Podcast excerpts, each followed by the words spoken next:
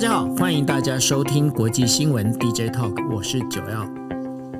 Hello，大家晚安，我是 Dennis。是，今天的时间是二零二一年的十月二十一号的二十四点哈。那呃，我们今天呃是我们这个星期，今天今天又星期四，那也是我们 DJ Talk 这个星期最后一天，呃，跟大家报新闻。明天星期五大家可以好好的休假，等到下个星期二的时候再来听我们的 DJ Talk 哈。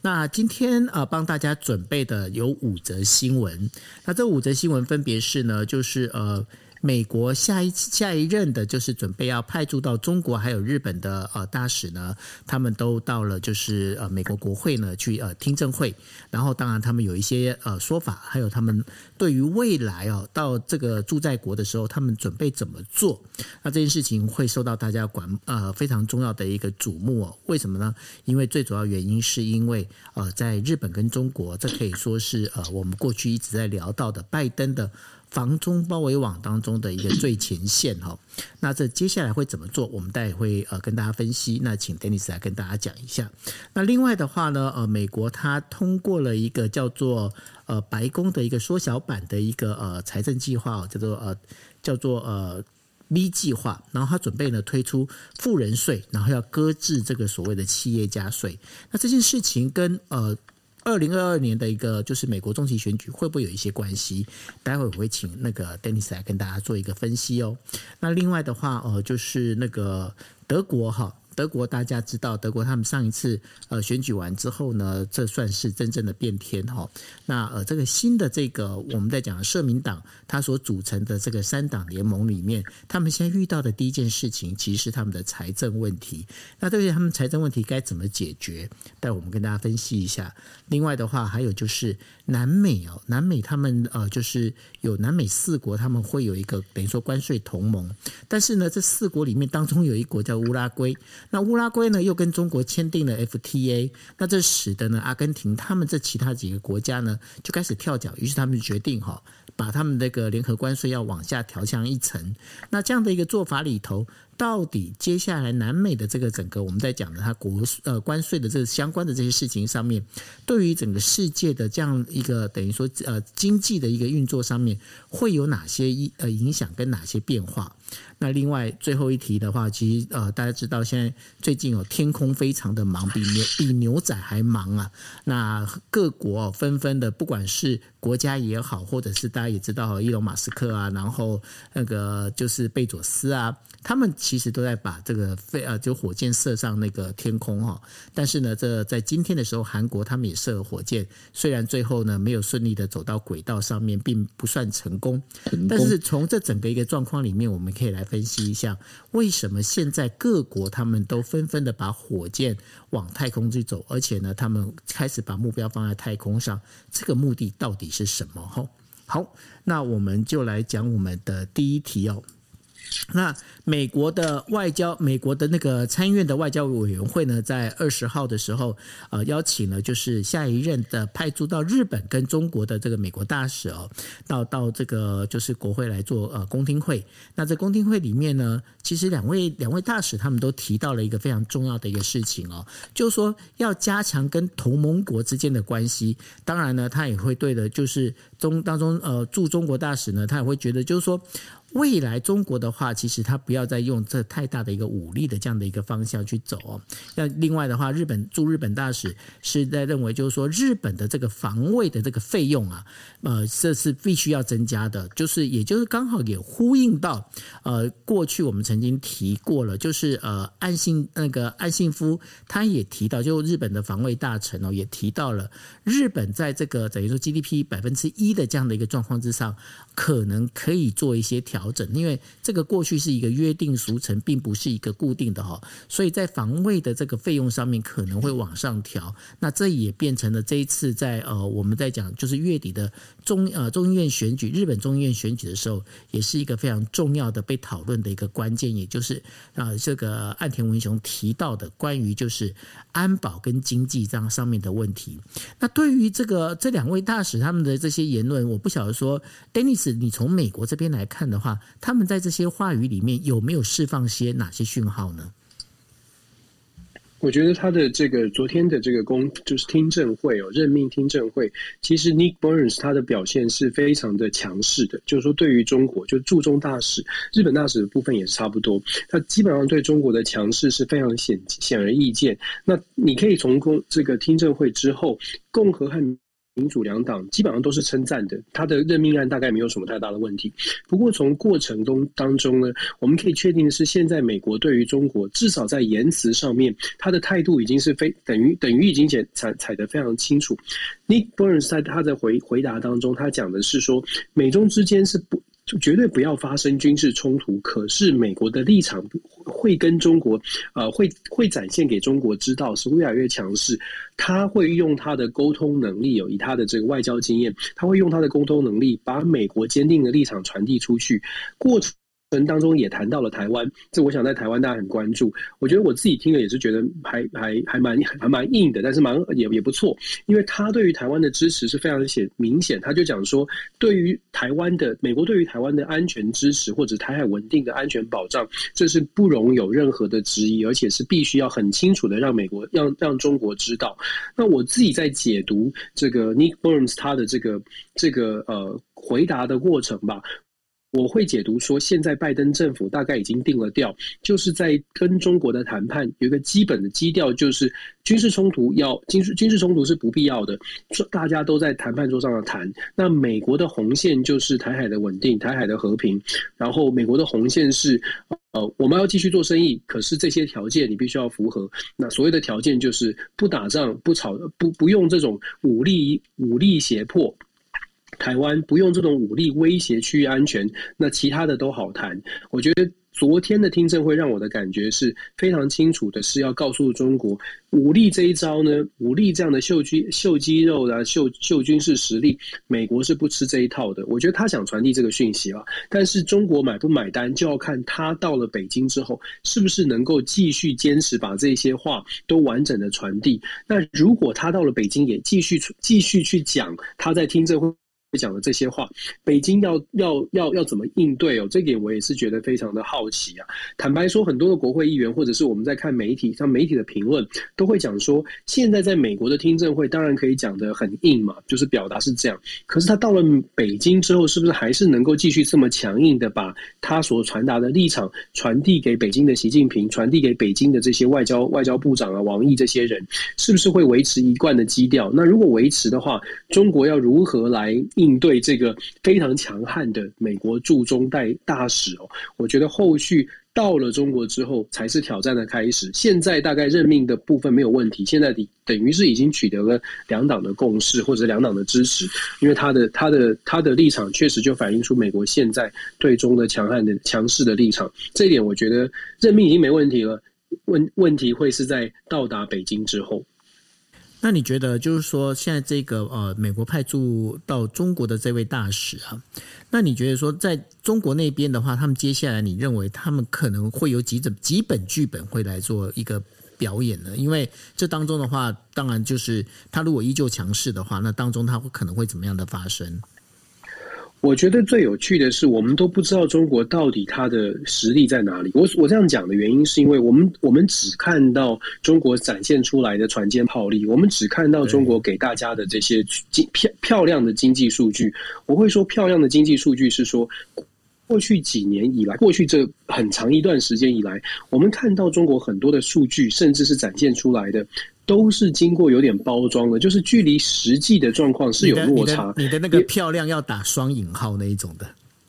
对对对对对，对 就是说我我我们我们包括学界啊，试图去研究中国，都会在数据上面遇到很多的困扰吧。就是到底真实度有多高啊？包括了什么 GDP 的成长率啦，经济成长。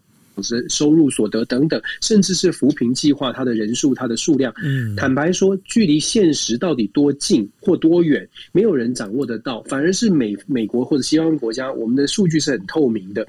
中国大陆很多的朋友、很多的网民都会拿出国家的数据来做一些辩驳，可是这个数据到底有多少人知道这个数据的真实性是多少？那要检视真实性，很有趣的是，面对中国这些数据的真实性，反而变成像是我们刚刚讲的这个 Nick Burns，他到了中国之后，如果继续保持他在听证会上、公听会上面的这个论述，中国的反应就可以图就可以反射出来，中国到底底气有多足。如果中国大陆他真的如同他所形容的船坚炮利，真的形容像他所所形容的经济是非常好的，也不需要靠美国，那么也许他就会对这个 Burns 比较比较强悍一点。可是反过来，如果我们看到 Burns 到了中国之后，一样的可以表达他的论述，恐怕中国呢，要吞下去这种强硬的论述的唯一原因，就是因为他的底气也许没有想象中数据上面的那么漂亮。我觉得这个这是为什么我说我们可以观察的。如果说 Burns 到了中国大陆一样可以维持他的论述的话，或许中国国内包括我们最近看到的这些消息、这些现象，恒大集团。我们昨天分享的阿里巴巴为什么要出来让全世界看一看？然后再加上我们看到的中国的这个资源能源的这个短缺，也许它给中国内部带来的冲击是比我们看见的呃还要更大一些哦。所以我说，接下来看的是中国怎么来面对这个强悍的这个呃驻驻呃美国驻中驻中大使。如果他嗯基本上就吞下了这些强硬的言辞，那么也许美国得到的情报，或者或者我们这样反过来推。美国现在在言辞上这么强势，也许他得到的情报告诉告诉美国，呃，中国现在可能内部的问题是非常明显的，是需要跟美国好好合作的。那我觉得这个是呃，跟大家分享吧，一点观察。嗯，这也不是没有可能哈。嗯，好，嗯，没错，对，好。那我们第二题的话，我们就要来聊到了美国的内政哦。那大家知道，美国他们现在呢，就是白宫呢，他就决定要推出缩小版的。支出法案。然后来为这个缩小呃缩小版支出法案拟定了 B 计划哈。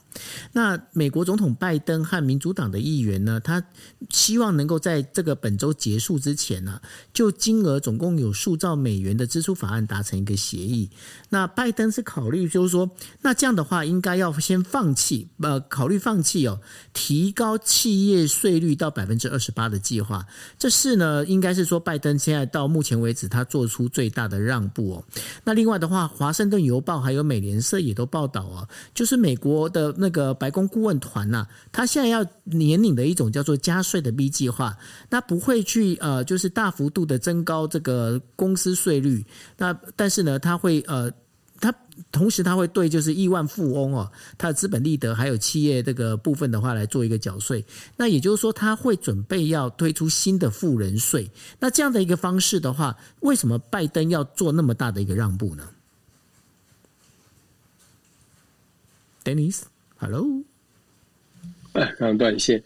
嗯，对，现在现在拜登现在遇到一个大问题哦，就是说钱的问题一直是我们长期以来在最这段时间以来一直在讨论的。对，我们知道拜登在在国内在推这个所谓三点五兆的这个基础建设的计划，光是我们光是听数字都知道很可可很可观。虽然他的愿景很好，我把美国的基础建设好好的打造出来，愿景很好，可是这个数字非常可观。这个国债如果一旦真的这样举债的话，是不是能够负担得了？美国的民众怎么还回去？他的这个影响啊，不只是共和党反对他，民最大的问题是民主党自己可能都没有办法完全的支持。以美国现在民主共和两党在国会当中所占有的席次，我们都知道，美国这个参议院里面是五十五十哦，各占五十票。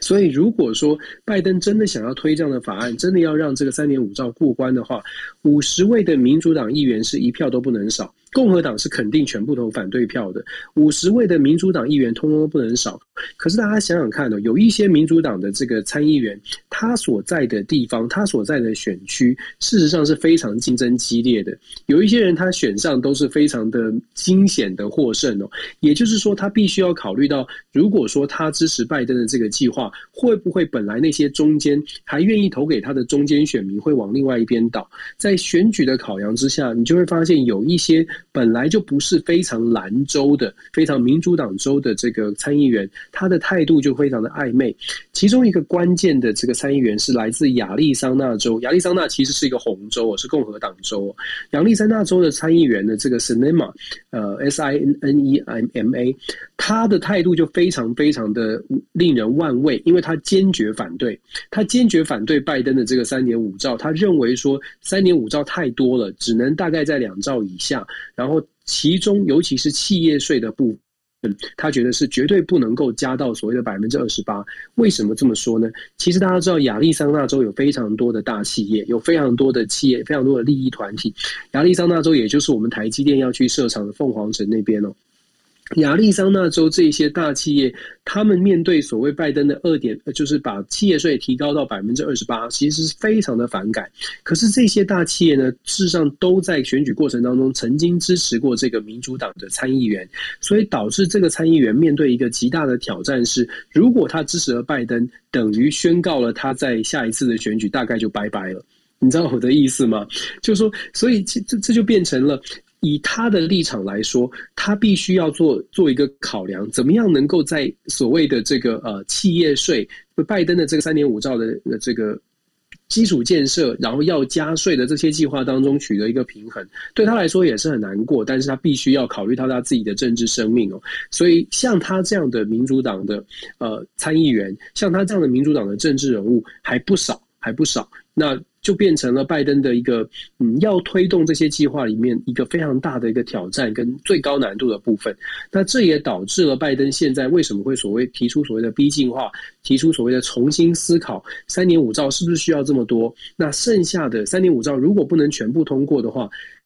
拜登现在正在盘算或者在研究的是，那如果我们不要三点五兆，我们哪些可以要，哪些可以不要？哪些资金的来源可以不要不要去不要去动？哪一些哪些东西可以维持？这是拜登现在在伤脑筋的部分。可是我觉得可以预期的是，如果最后要过关，应该是可以推过，但是一定是妥协之后的成果。这个妥协会妥协到多大的地步，就就考验双这个这个拜登。其实考验的是民主党哦，因为。拜登知道共和党不管怎么样都不会支持的，所以可其实是考验着民主党他自己党内的这些温和派跟进步派的一些拉扯。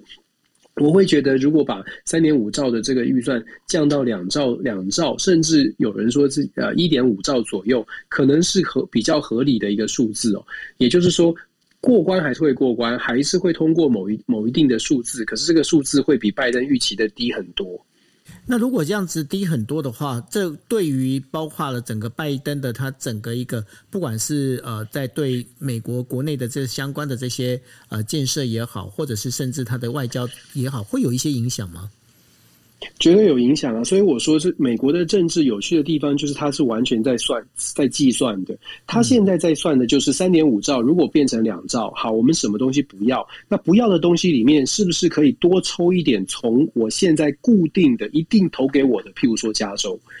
你知道，就是他现在在算的，不只是数字，不只是基础建设，他还在。算这些基础建设影响哪些州比较多？譬如说，它的死忠铁票的加州，加州铁票区，那么本来基础建设可能会给加州的，它就会删的比较多一点。那它在这个可能是摇摆州，像是亚利桑那这种有民主党的要巩固，那么在它删删除的这些计划里面，就必须少删一点，至少要让他的这些党内的同志可以还是回去说，哎，删除计划，可是我们还是守住了什么东西哦。这因为成绩单是很重要的，所以美国的政治，尤其是美国有五十个州，在这种每一个州各自有角力的情况之下，现在其实，在参议院内，你可以想象，每一个议员都在思考，我要又要让拜登政府可以继续。继续走下去，又要让民主党整体看起来是赢的，可是又不能够让我自己的职位输掉，所以是完全的政治角力。所以美国的政治就是，你说有趣也是，你说复杂或者是勾心斗角也确实如此，否则纸牌屋不会这么好看啊。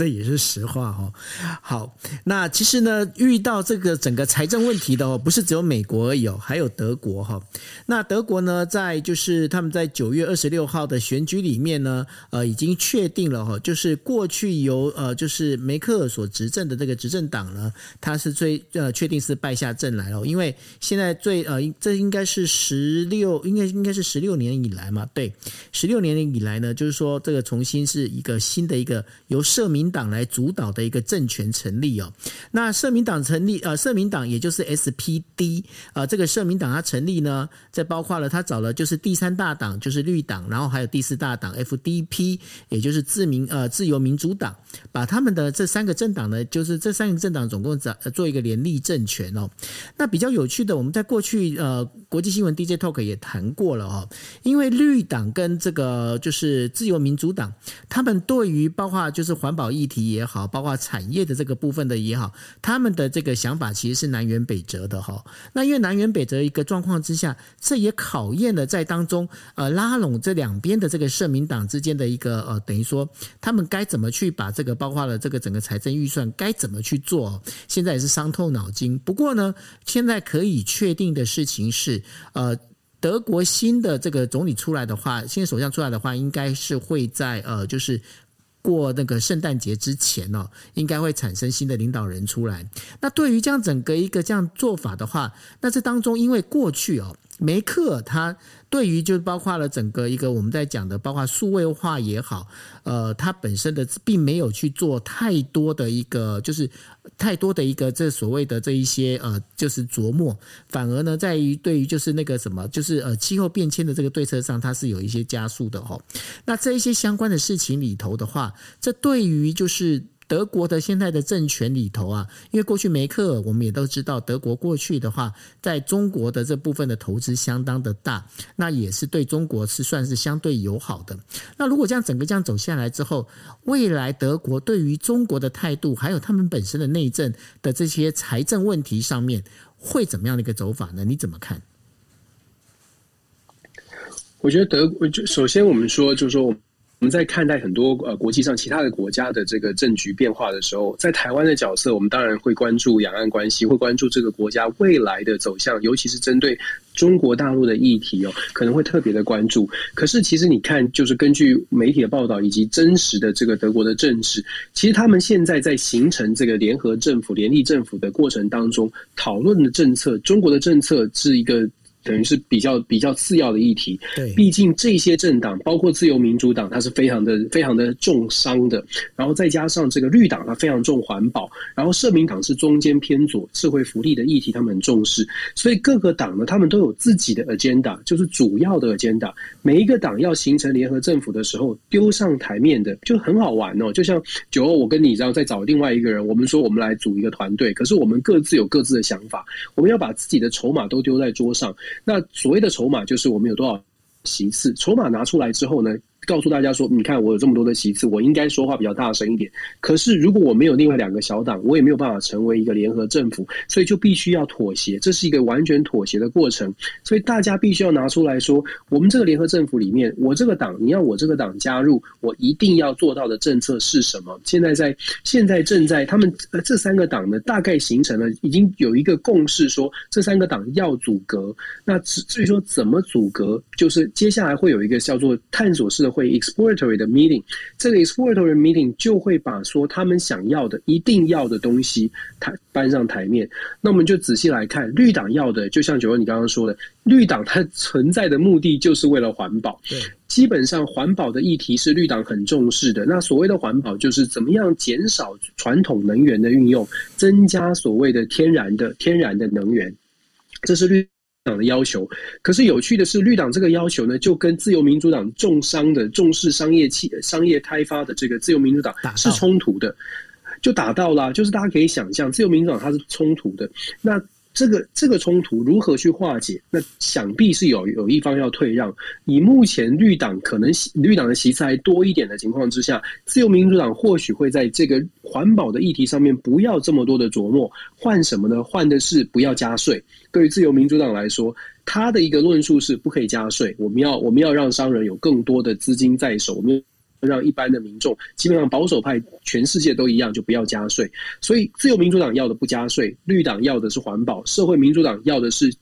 就是为了要妥协自由民主党，可所以基本上也可能也可也会接受不加税，可是不加税的同时又要去兼顾德国的一些社会福利的措施，要能够继续推动下去。所以我们说现在大方向已定，就是中间偏左的路线，即便有右派的社民自由民主党加入，大概德国未来也是一个中间偏左的路线，大概路线是这样。只不过现接下来细节的角力，谁做什么部长，这就是在 Christmas 之前他们要去啊讨论的讨论的部分哦。目前呢，已经他们自己内部呢，根据媒体报道是形成了很多个工作小组，在针对细节的部分来做一些演绎。那大概呢，如果真的如同呃，如果顺利的话了，舒兹是确实确实是可以接任总理，而且确实在呃这个 Christmas 之前可以达到。达到他们的这个政府成立的目的，那么我们就来谈中国。以现在，如果他们到时候谈到中国的话，当然后续会有更清楚的这个脉络。但是现在以看，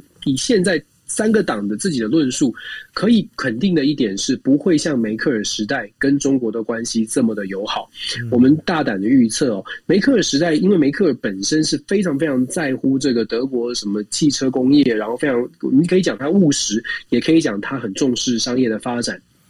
梅克尔时代对中国的态度，包括欧洲贸易协投资协议，梅克尔都是支持的。但是社会民主党上任之后呢，绿党是反对跟中国，觉得跟中国的人权等等议题他们是不满意的。自由民主党，他我们刚刚说他是重伤的，可是自由民主党也非常有趣，自由民主党是第一个把所谓的一个中国政策从他的党纲当中拿掉的。也就是说，自由民主党他不喜欢中国，所以在中国政策上，自由民主党的态度也会是坚硬、坚强、坚定的。所以你看，这三个党形成的联合内阁，如果我们真要看他们的中国政策，未来的中国政策走向，还是会维系维系过去比务实的。可是这个务实呢，会带带多一点骨头在里面哦。所以我觉得，真的就是说，中国中没错，中国政府可能现在会，可能接下来会有点怀念梅克尔哦。就是说，因为后梅克尔时代的德国，可能看待中国的态度，包括民意，包括接下来的新的联合内阁。看起来都没有像梅克尔时代这么多的善意，这也是为什么我们说这个中国政府可能会未来可能会怀念梅克尔。呃，大概德国的新的方向呢，接下来隔员的部分会更清楚的显现德国会大概从哪在哪些政策上采取什么立场。可是基本上呃已经定调，中间偏左，然后在我们关注的中国议题上面，就是就像雪欧你说的形容的，不会那么好啃哦，不会是一个软软的这个力量，会是一个呃就是。务实当中带有很多坚定的立场的一个政府。是，那呃，这个中国的部分的话，除了就是在德国这边应该有遇到一些障碍哦，就未来有可能了哈。那另外的话，在南美四国哈，南美四国呢有四个国家，他们就成立了一个叫做关税同盟，它的叫做南美的南部共同市场。那这当中的话，其实里面的成员有包括了就是呃巴西、阿根廷，然后还有乌拉圭哈，总共有四个国家。但是呢，比较奇妙的是。乌拉圭呢，它本身虽然是这个关税同盟的加盟国，但是呢，它又另外跟中国单独签订了一个自由贸定呃贸易协定，也就是 FTA 哦。那因为是这样的关系，这使得巴西跟阿根廷就整个就跳脚了。他们就觉得说，哎，那如果是这样子的话，那我们这个我们这个关税同盟这个当中，这就是在搞什么哈？所以呢，他们现在呢，便在做一件事情，就是说，干脆在这个四国的这个关税同盟里面的话，他们要。直接呢，把这个就是一起的这个共同关税呢，要再往下调降一层哦，来应对这个中国就是对于乌拉圭的这样的一 FTA 的一个签署的这样的一个事情。那对于这个中国这个部分，因为中国最近在南美洲，它其实也下了非常大的一个功夫哦。那对于包括包括巴西跟那个阿根廷它之间的做这样的一个反弹，Dennis，你觉得这个当中是不是一个征兆呢？其实中国在全世界都很希望呃有加强联系哦，这个是一一直以来中国中国作为大国外交他们的策略。但是为什么出现了这个变化？我们说南方共同市场这四个国家哦，就是刚刚九欧说的巴西、阿根廷、乌拉圭跟巴拉圭。乌拉圭出了什么状况呢？其实，在 COVID 这段时间呢，最大的差别是中国对乌拉圭的合作是加强了更更大的力道。那后背后有一个原因，是因为中国跟澳洲之间，我们知道关系变得很差，所以中国减少大幅减少了从澳洲进口农产品。在短短的这几年，就是过去这两年，尤其在疫情当中呢，中国已经变成乌拉圭最大的贸易伙伴，他购买了就是超过百分之三十乌拉圭的出口的商品，其中其中百分之五十六到百分之六十多的这个乌拉圭的肉品都是出口。到中国，他的意思意这意思就是说，因为在因为中中澳之间的关系哦，中澳关关系变成这个达到低达到低点，那为了要补足这个肉品的需求，所以中国跟乌拉圭大量的进口，同时也借由这个农产品的大量的从乌拉圭进口呢，要求乌拉圭，你可以说是施压，你也可以说是利诱，要求乌拉圭去扮演一个打开南方市场门户的角色。过去这南方共同市场呢，其实还蛮坚定的，就是说我们把市场就是锁在这四个国家，然后我们用这四个国家集体的力量来跟世界各国谈判。可是因为过去 COVID 过程当中啊，这个南方四国、南方这个共同市场，因为巴西、因为阿根廷这些国家内部都有不同的意见，对于要不要对外做生意有不同的意见，所以有很多的经贸相关的协议都卡关了，让。乌拉圭这样的一个小、比较小、相对比较小的国家，他为了要求国家的生存，他必须要向外自己去找办法。他没有办法再维持，就是哦，我们做什么都要等四国一起同意。他认为说，我们没有办法再等待了，这个莫等待莫依赖哦。所以乌拉圭自己去找方法，现在就找到了。然后中国也向他示出递出好好意，所以乌拉圭就变成了他甚至自己宣告哦，他说他愿意做中国打打入这个拉丁美洲的这个门户哦。所以乌拉圭在才会跟中国签订所谓的自由贸易协定，是继这个南美洲的智利跟秘鲁之后第三个国家，而且是第一个这个南方共同市场当中的国家。它的影响力当然是存在的。可是现在南方共同市场看起来就如同我们这个报道看起来想要做一些反制的动作，也许共同来挑战关税，也许是用南方共同市场的压力。反过来要求乌拉圭重新思考跟中国签签订 FTA 的这个这个决定哦。那接下来乌拉圭会怎么做？我觉得呃，乌拉圭会从他自己的国家利益来看，那哪一方可以给他的利益比较多？对于乌拉圭这样的国家来说，他我觉得他会面临很很很难很高难度的选择啦，因为中来自中国的这个利益真的挺大的，尤其是。最近加码的，呃，因为中澳之间的关系，加码给乌拉圭的东西，让乌拉圭可能会陷入两难。那南方共同市场它自己本身受到疫情的影响，也表现的不是特别好哦。所以我觉得乌拉圭会不会因此而脱离南方共同市场，其实这也是拉丁美洲的一个担心之一。那就我们可以后续继续观察吧。是啊，我们后续再来看看这个南方共同市场接下来呃会用什么样的一个演进方式哦。那当然也锁定国际新闻 DJ Talk，那我们在讲就是最后一个题目的话，是在谈到哦，韩国呢在二十一号的时候，呃，就是往太空呢射出了第一呃，就第就是他们的第一次的这个火箭哦，这一个称为就是世界号的火箭呢，它总长度是四十七点二米，然后总重量呢是两百吨哦，那然后它是一个三段式的一个火箭，那呃，它从二零一零年开始开发到现在哦，呃，韩国政府总共花了就是一兆九千五百七十二亿的一个韩元，然后去这个预算去投入做这件事情。但是呢，呃，这个火箭在呃。二十一号发射的时候，飞到高度大概是七百公里左右呢。它本它的的确已经飞到那边，但是呢，它并没有办法很顺利的把这个人工卫星呢，就是送到这个轨道上。也就是说，它这一次的一个呃，就是飞呃火箭发射其实是失败的哈。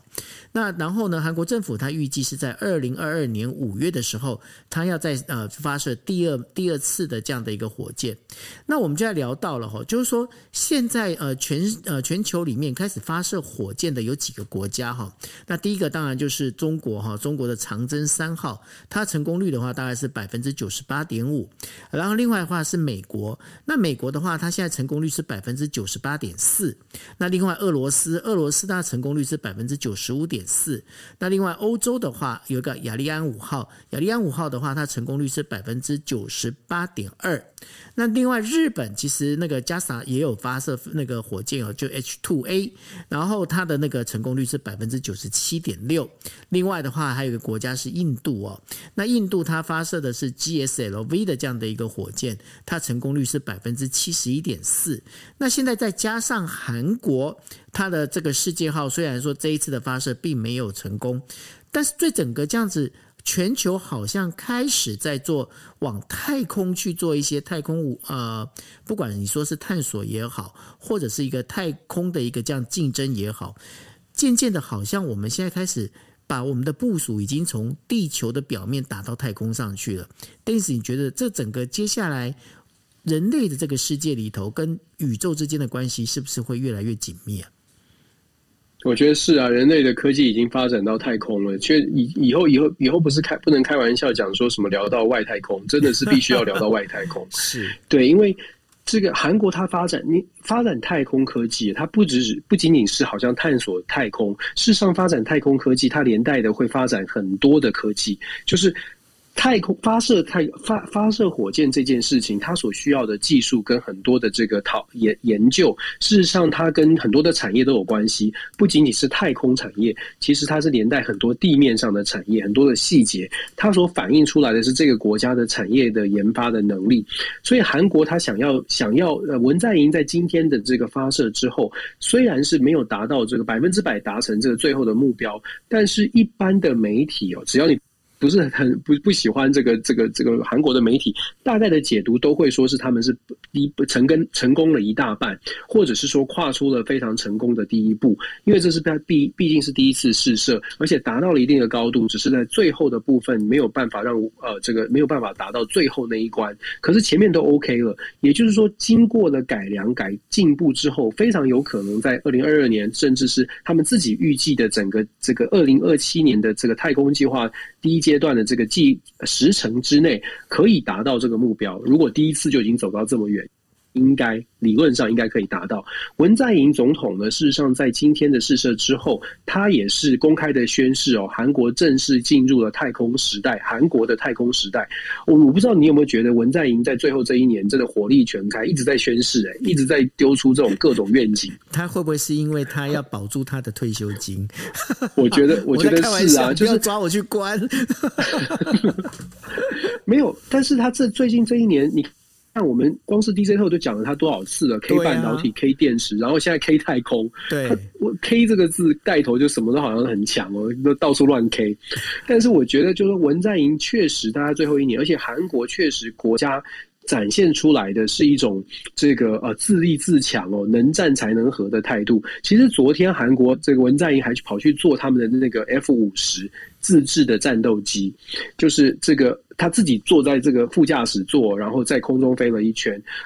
他他所呈现的是一个韩国，是是韩国整体国力，它是团结往前走。那不只是自制，真的是自制战斗机哦。然后现在是自制火箭，就是全面自制。然后文在寅也宣示，这个韩国必须要进入太空时代。那刚刚有说到，为什么太空很重要？你看，想想象一下，太空上面占占据的优势，它是一个制高点。未来掌握了太空的科技，你有卫星上去，你有发射卫星的能力，不只是产业研发的部分有进步。事实上，你所占据的，你有一颗卫星，你可以掌握很多的资讯，是属于你自己的。你不需要再透过二手的资讯，你不需要依赖美国、日本、中国、俄罗斯，你不需要向人家买这些讯息。你的所所有的资讯都是自己在天空上面取得的，所以这个对于国力的提升也有非常明显显著的影响。全世界就像九欧你刚刚说，全世界有。这个能力的国家其实就九个而已，就是加上印度加。如果我说九个是，如果加上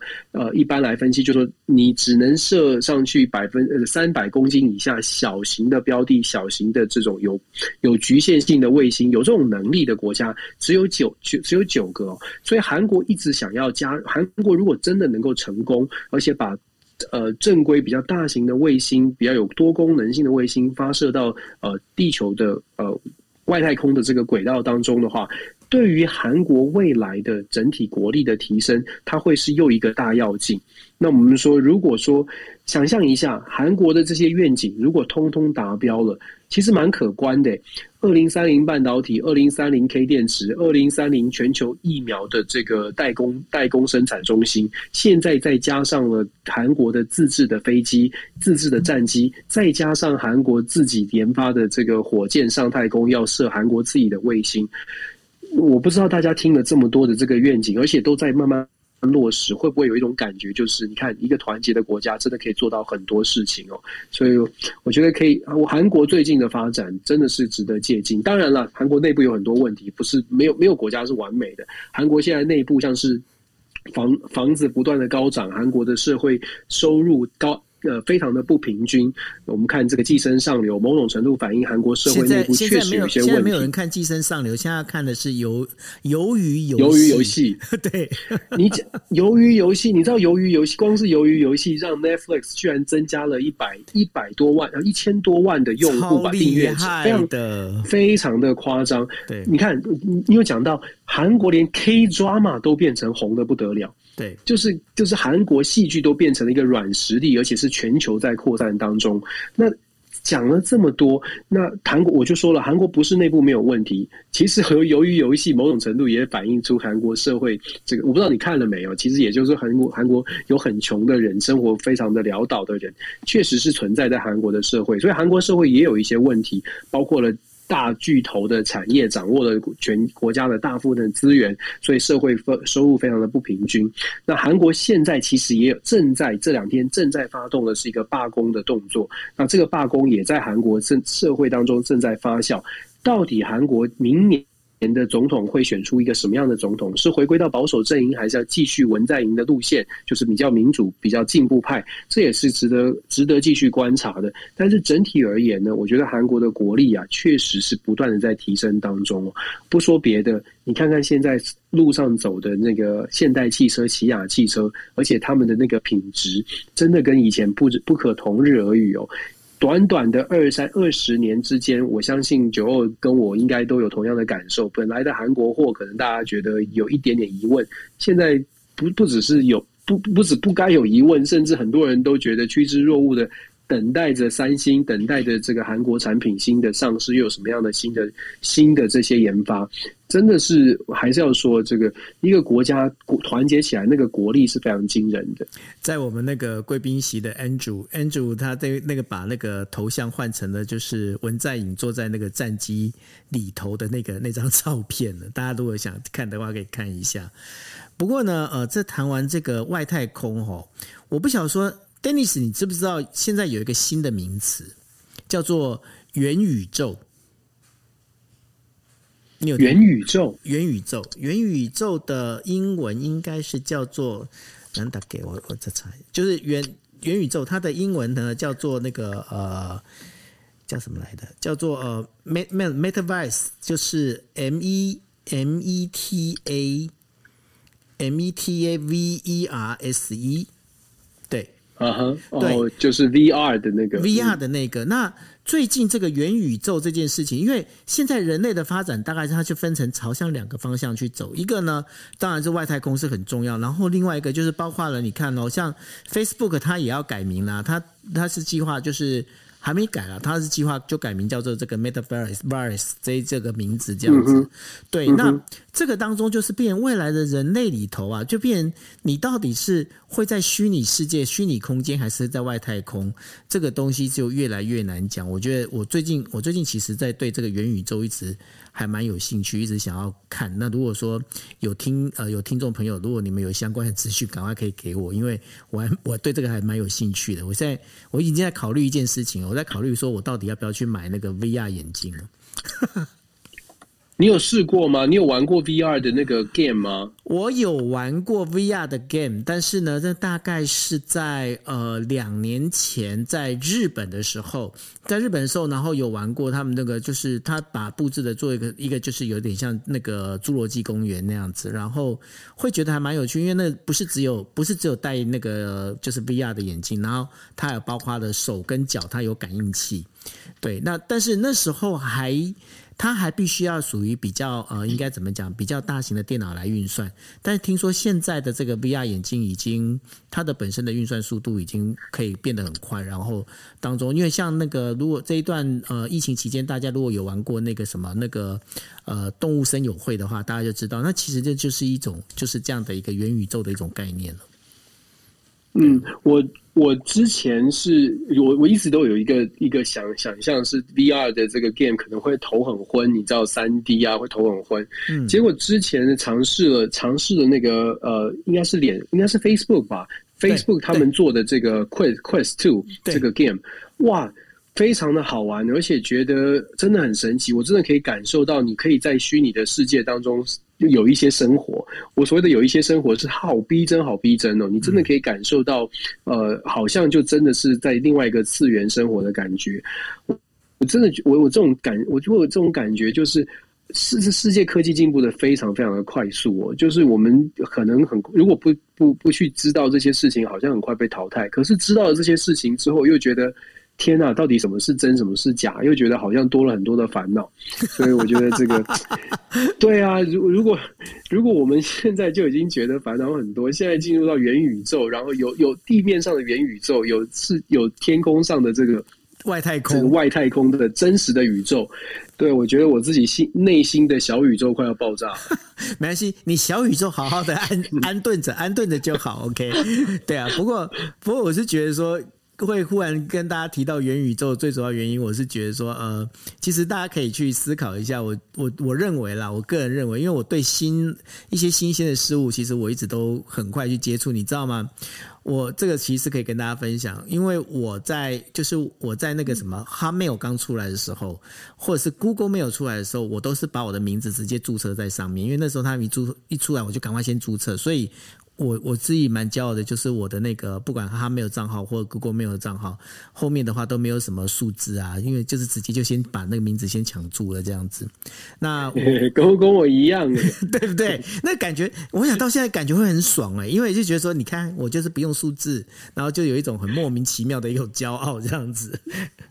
对，对，没错。而且事实上，因为我我就我就注册我的英文名字，然后就是直接就是 Hotmail 嘛。然后我现在在就是有时候你必须出去就要登记什么，就是加入会员都要登记 email 啊。对对对。然后也有就是美国的这些店员看到就是比如说买东西买衣服，就是把我的名字输入，他们真的有很多人就说哇，你是你是第一个用这个名字的这个 Hotmail 用户哦，或 Gmail 用户。我说对啊，我是第一个。他们他们就觉得很酷，你知道，尤其是年轻世代，他们根本不可能。都不可以登记到这种名字啊！OK，对 对，那种感觉就把这个这个老怎么有老人的骄傲感？没有没有没有没有，我提到这个东西，我就讲说，那为什么我现在一直在关心元宇宙？我想说，如果元宇宙你要登录进去，因为你就是变成是你变是一个阿凡达嘛，你进去里面的话，你会自己的一个要登记一个，你一样要登记自己的账号啊。那我在想说，如果可以的话，希望还能赶上这一波，然后至少后面不要有数字的一个账号出现这样子。呃，就在元宇宙，你是第一号的酒偶。对，然后你是第二，Dennis。然后我们就真的就是开了一间呃教室，它叫做国际新闻 DJ Talk。然后大家要来听课，就直接进教室这样子。哎、欸，搞不好真的有会有这样的一天呢？就是大家在 VR 眼镜，然后我们是真的可以出现人体在你的镜眼镜里面。然后我们我们就边讲的时候，你就可以开始敲黑板。来，各位同学。这个黑板敲三下，这个是主要要考试，你有没有看清楚？这样子。为什么我会脑袋里面会浮现那个龙兄虎弟的音乐教室的感觉？啊，天哪，好老哦！我的天，我所以你没看，我不想回应你了。OK，好啦，那因为今天是刚好是我们国际新闻 DJ Talk 这个星期最后一天的呃，就是呃跟大家聊天哦，所以后面稍微有差了一点点，就是因为有一些朋友跟我们回应啦，就是说希望我们在聊国际新闻之后呢，能够有带一点轻松的东西、轻松的话题，所以刚刚就聊到元宇宙。各位，你们听到龙仙虎弟，如果不知道的话，也不用去查，反正你就把它当成是一个笑话就可以了，好吗？OK，好，那我们今天的那个国际新闻 DJ Talk 就到这一边，我们下个星期二再见喽，拜拜。OK，晚安，拜拜。